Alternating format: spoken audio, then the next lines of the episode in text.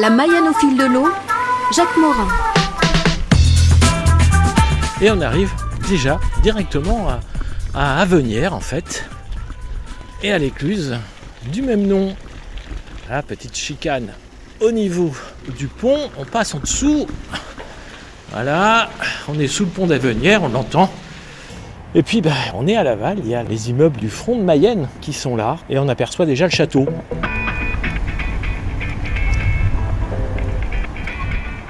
Et voilà, après un petit peu de rue euh, sur le vélo, me voici le square de Boston, près de la halte fluviale. Et puis juste à côté, il y a le Valais Guidonis, le bateau promenade de la ville de Laval, qui est amarré.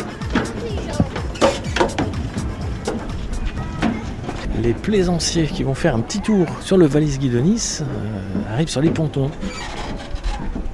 avec nous Non, euh, je, vais, je vais rester là, j'ai mal de mer en fait. Ah Vous avez pas peur? Non, ça va aller. Ça va aller, très bien. C'est qu'une rivière. Je vais aller voir euh, Grégory, le capitaine, euh, à l'intérieur. Comment ça roule? Ça roule bien, ça va, la, la Mayenne euh, nous laisse tranquille. Il y a assez d'eau encore pour naviguer, on n'a pas encore mis les, les chenilles, mais ça va, il y a, il y a encore assez d'eau. Les chenilles, j'aime bien l'expression. Il y a quand même plus de plaisanciers, bien sûr. C'est pas un souci, ça? Non, c'est un tourisme, euh, ça va, c'est pas la, la croisette euh, comme sur Nice, euh, il y a du tourisme, mais ça c'est fluide, largement fluide. Parce qu'en fait, il y a des bases de location de bateaux habitables dans le sud. Dans le nord, ça manque un peu, c'est vrai. Mais quand ils arrivent à Laval, souvent, il est temps de faire demi-tour. Ça dépend de la croisière qu'ils ont pris, mais euh, donc, donc pas trop d'abordage. euh. ça va, ça va. Il n'y a pas trop trop d'abordage, et puis au pire, on a des torpilles. hein.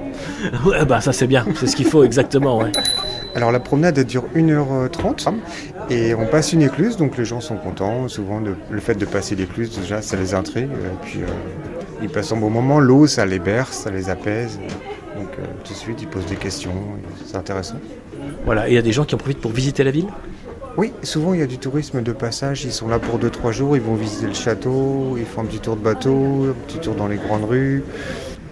Bah, Grégory, merci beaucoup. hein. Je vais vous laisser remettre votre casquette de capitaine. Et puis, euh, je vous souhaite une bonne navigation.